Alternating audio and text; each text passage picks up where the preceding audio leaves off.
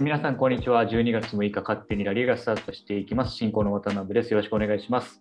えーこの番組は、えーリーガの魅力を現地から忖度なしに勝手にお届けする番組です。そして今日も素敵なゲスト、おなじみですね、セニョール酒井とセニョールパクジェホに来ていただいております。よろしくお願いします。よろしくお願いします。よろしくお願いします。セニョール酒井、あの、SNS のとこを見てると、ドバイに行けるっていう噂が出てるんですけど、今はドバイですかね。ドバイ的なとこ。ドバイ的やっぱね この、何？寝れないね。その360度海の中っつうのは。マジで怖いもん。なんかさ、電気消してたらね、結構真っ暗なんだけど、気配を感じるの、常に。何かが通る。全然寝れない、マジで。いけどすごいね、でっかいものが通るじゃはいん。やっぱね、気配感じんだよね。はい マジで。寝れないよ、本当に。今日はあれですね、スペインとドバイ的なところからお届けというところで、あの進めさせていただきたいと思います。この番組はあの YouTube、ポッドキャスト、そして Spotify からご視聴いただけますので、どうぞよろしくお願いいたします。はい、あのドバイにやめてよほんまかあの見てるかどうかわかんないですけど、あのラリーガもね、あのちゃんと週末ありましたので、見てますよ。見てますよ。確全部認していきたいんですけども、えーっと、まあ、我々、えー日本人からしたら、一つね、いいニュースというか、竹久保が復帰として、えーロスタイムに股抜きゴールというねところが、すごいね。もう、これ、教科書通りのプルアウェイって感じだね。はい。まあ、な74分からね、途中出場ってところで、まあ、74分からまさかの逆転劇と、しかも、マジョルカからしたらアウェーでね、アトレティコに勝ったという試合でしたが、お二人、この試合はどう見られてましたか？ジェホさん、どうでした？行かれました？そうですね。行きたかったんですけど、まあ、今、妻の状態がそんなに良くなかったんで、ちょっと調子悪かったんで、行きたかったんですけど、行けなかったですね。まあ、はいはい。一応家で試合見たんですけどうん、やっぱり韓国人選手もいます。意外と、意外も出場しましたんで、彼もアシスト記録しましたし、ね、結構。はい。それでは、さすがに、はい。そうです。最後に、あの、久保が決めちゃって、すごいなって思ったんですね。うん。まあ、日韓のね、スター2人、若手スターがってところで、結構、フはい。ァンは騒いでたのかなと思うんですけど、そうですね。その辺の反応はどうなんですか？ね。そうですね、韓国でもやっぱり二人の関係すごくいいじゃないのっていう話もすごくやったし、あの私の友達の YouTuber で、あの、試合を見に行ったあの映像、画像をなんかアップしたらすごく見ちゃってみんな。もうそうですね、すごく人気だったんですね。一気に。なんかあんまりチャンネルになんもない。あの、チャンネルですけど、一気にその動画だけ。バズった。えは、いそれってさ、権利的に大丈夫なの？ダメかもしれないですね、それでも。ダメでしょもともとダメです。もともとダメですよね。うん、ダメでしょ。に。DP はないダメですね。あれですけど。はい。酒井さんどうですか、このはい、試合は。うん。やっぱね、アトレチコが決めるとこで決めきれなかったのは、やっぱ大きいですよね。うんまあ別にアトレチコだけじゃなくて、やっぱサッカーという、フットボールという競技そのものが、やっぱ決めれるとこ決めれないと、ああいう感じになっちゃうなっていうのをね、うんやっぱり、うすうす感じてましたよね。うんあのバルセロナ、ベティスも同じじゃないですか。やっぱバルサが決めきらなくてずーっと我慢してると、やっぱワンチャン来るなっていうね。うん特にリーガはその傾向がちょっと強い気もするんで、はい。うん、やっぱりゴール前固めてね、頑張ってると、そういうことになるので、やっぱその前に一本でも入れておかないと、うんなかなか厳しくなってしまう。うん。だから今年、そういう意味でいくと、レアル・マドリーはビニシウスがね、覚醒してるところもあって、やっぱり流れの中で早い段階で点取れる感はありますよね。だ常に先手,、ね。うん、先手取れるっていうか、そこが今、やっぱり他のチームと一つちょっと違うところかなとは思うんで、マドリードね、現在16試合消化で勝ち点39、2位がセビージャ、え1試合少ないですが31と、えー暫定で勝ち点も8をつけてしまって、でうん。直近5試合、えー5連勝というところで、少しこれ、あの独走体制に入ったいやいやいや、気もするんですけど、まだ。3ゲームぐらいなんで、まだまだですよ。これ多分、見てもまだちょっとまだですか？まだまだ、うん。去年、一昨年もそうですけど、バルセロナが4ゲーム差ぐらいまで開いてても、最終的に最後の最後で詰まるから、うん。やっぱりチャンピオンズリーグ、ヨーロリーグね、出てきて、そのコパデルレイ含めて、かなりのものが詰まってくると、やっぱローテーション効かなくなってくるんで、うん。やっぱり一つ大切な試合を落として、で、二つ三つ続くと、3引き分けとかになって、その間にスルスルスルっとね、6ポイントぐらいすぐ縮んじゃうから、うん。まあそういう意味で言ってもね、5ゲーム以上差開いてきたら、前半終わってね、12月の20、ケツの段階で5ゲーム差、15ポイント以上開いてたら、ちょっと開いたなと思いますけど、うん、3ゲーム差9ポイントぐらいだったら全然開いてるうちに僕は入らないまあ、まだ折り返しがね、ちょっと見えてきたところなんで、もうちょっとね、気づいたらここまで来たっていう見方もありますけど、まだね、まだ試合まだまだです。ね。というところもあります今のトップ6見てたら面白いですね。2位、セビージャ、3位、ベティス、そして5位、ソシエダ、6位、ラージョと、あのうん CLEL 圏内になかなかね、あのこうんの辺に込むのが難しかったチームとかもいけるじゃないですか。そうですねち。ょっと新鮮味があって、うん、彼らの強みはね、チャンピオンズリーグがないことだと思うんで、確かにね。うん、そこしっかりやっぱり休んで、そのチャンピオンズリーグ戦ってきた相手に対してしっかりと戦略組んで、一枚岩となって戦えるっていうところがね、強みだと思うので、うんそこら辺もちょっとやっぱりそのトップチームがどういうふうに戦うのかっていうのは見どころでもありますよね。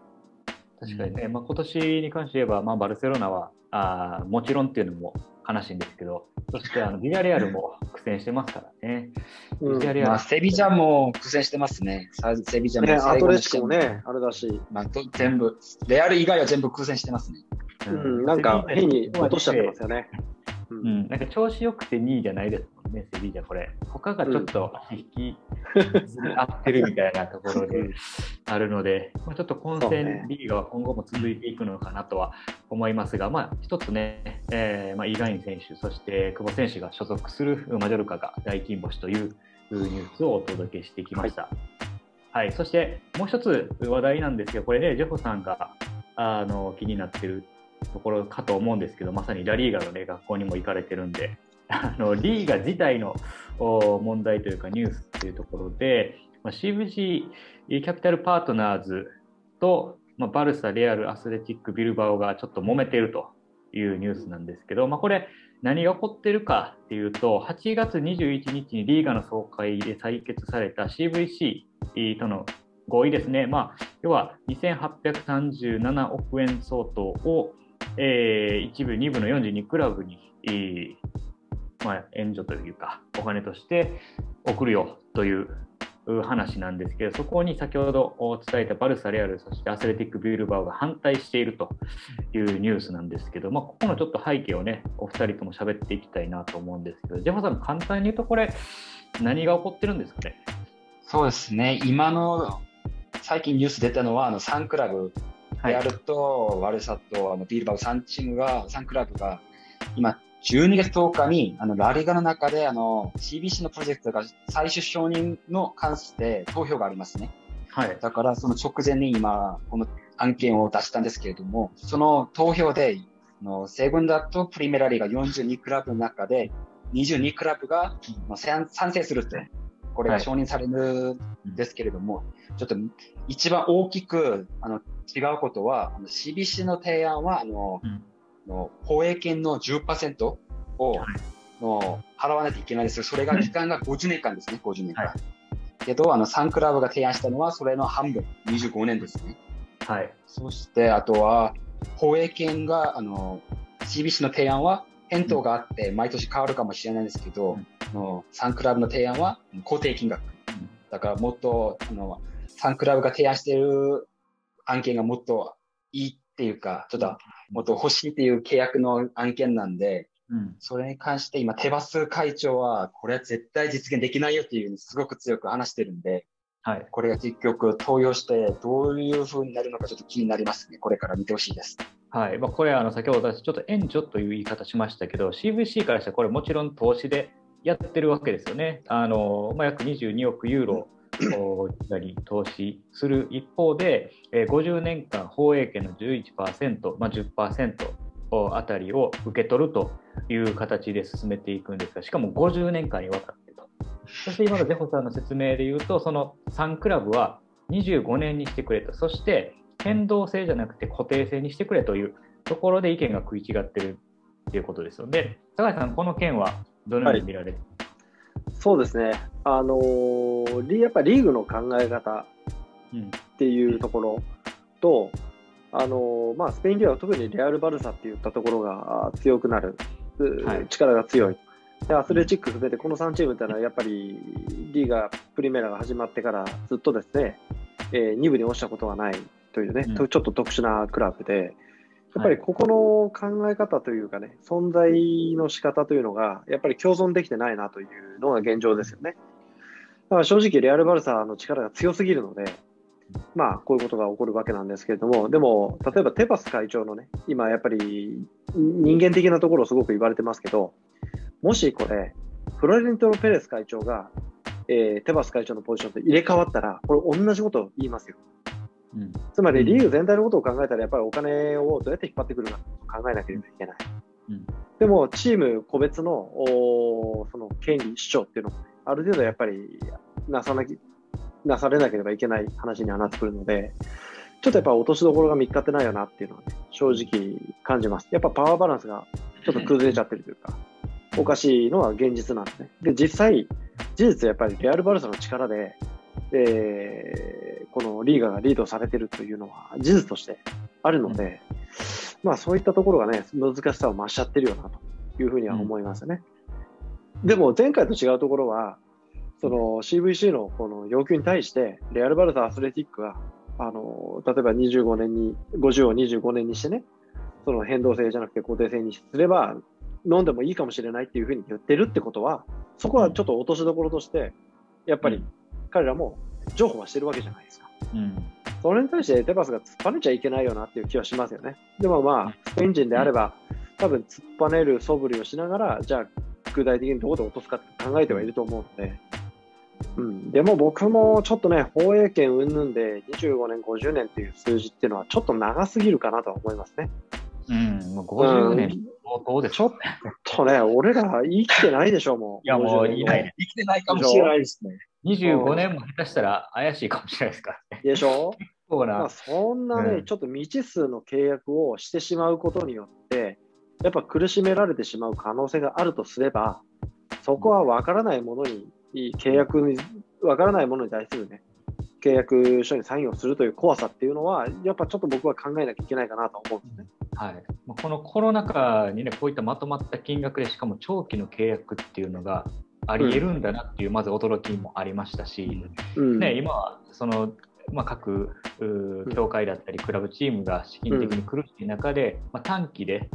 あの変更オプション付きで何かしらね選手の契約だったりそういったところで契約していくのがあ流れかなというところでこのまとまったしかもまあでも半世紀の放映権を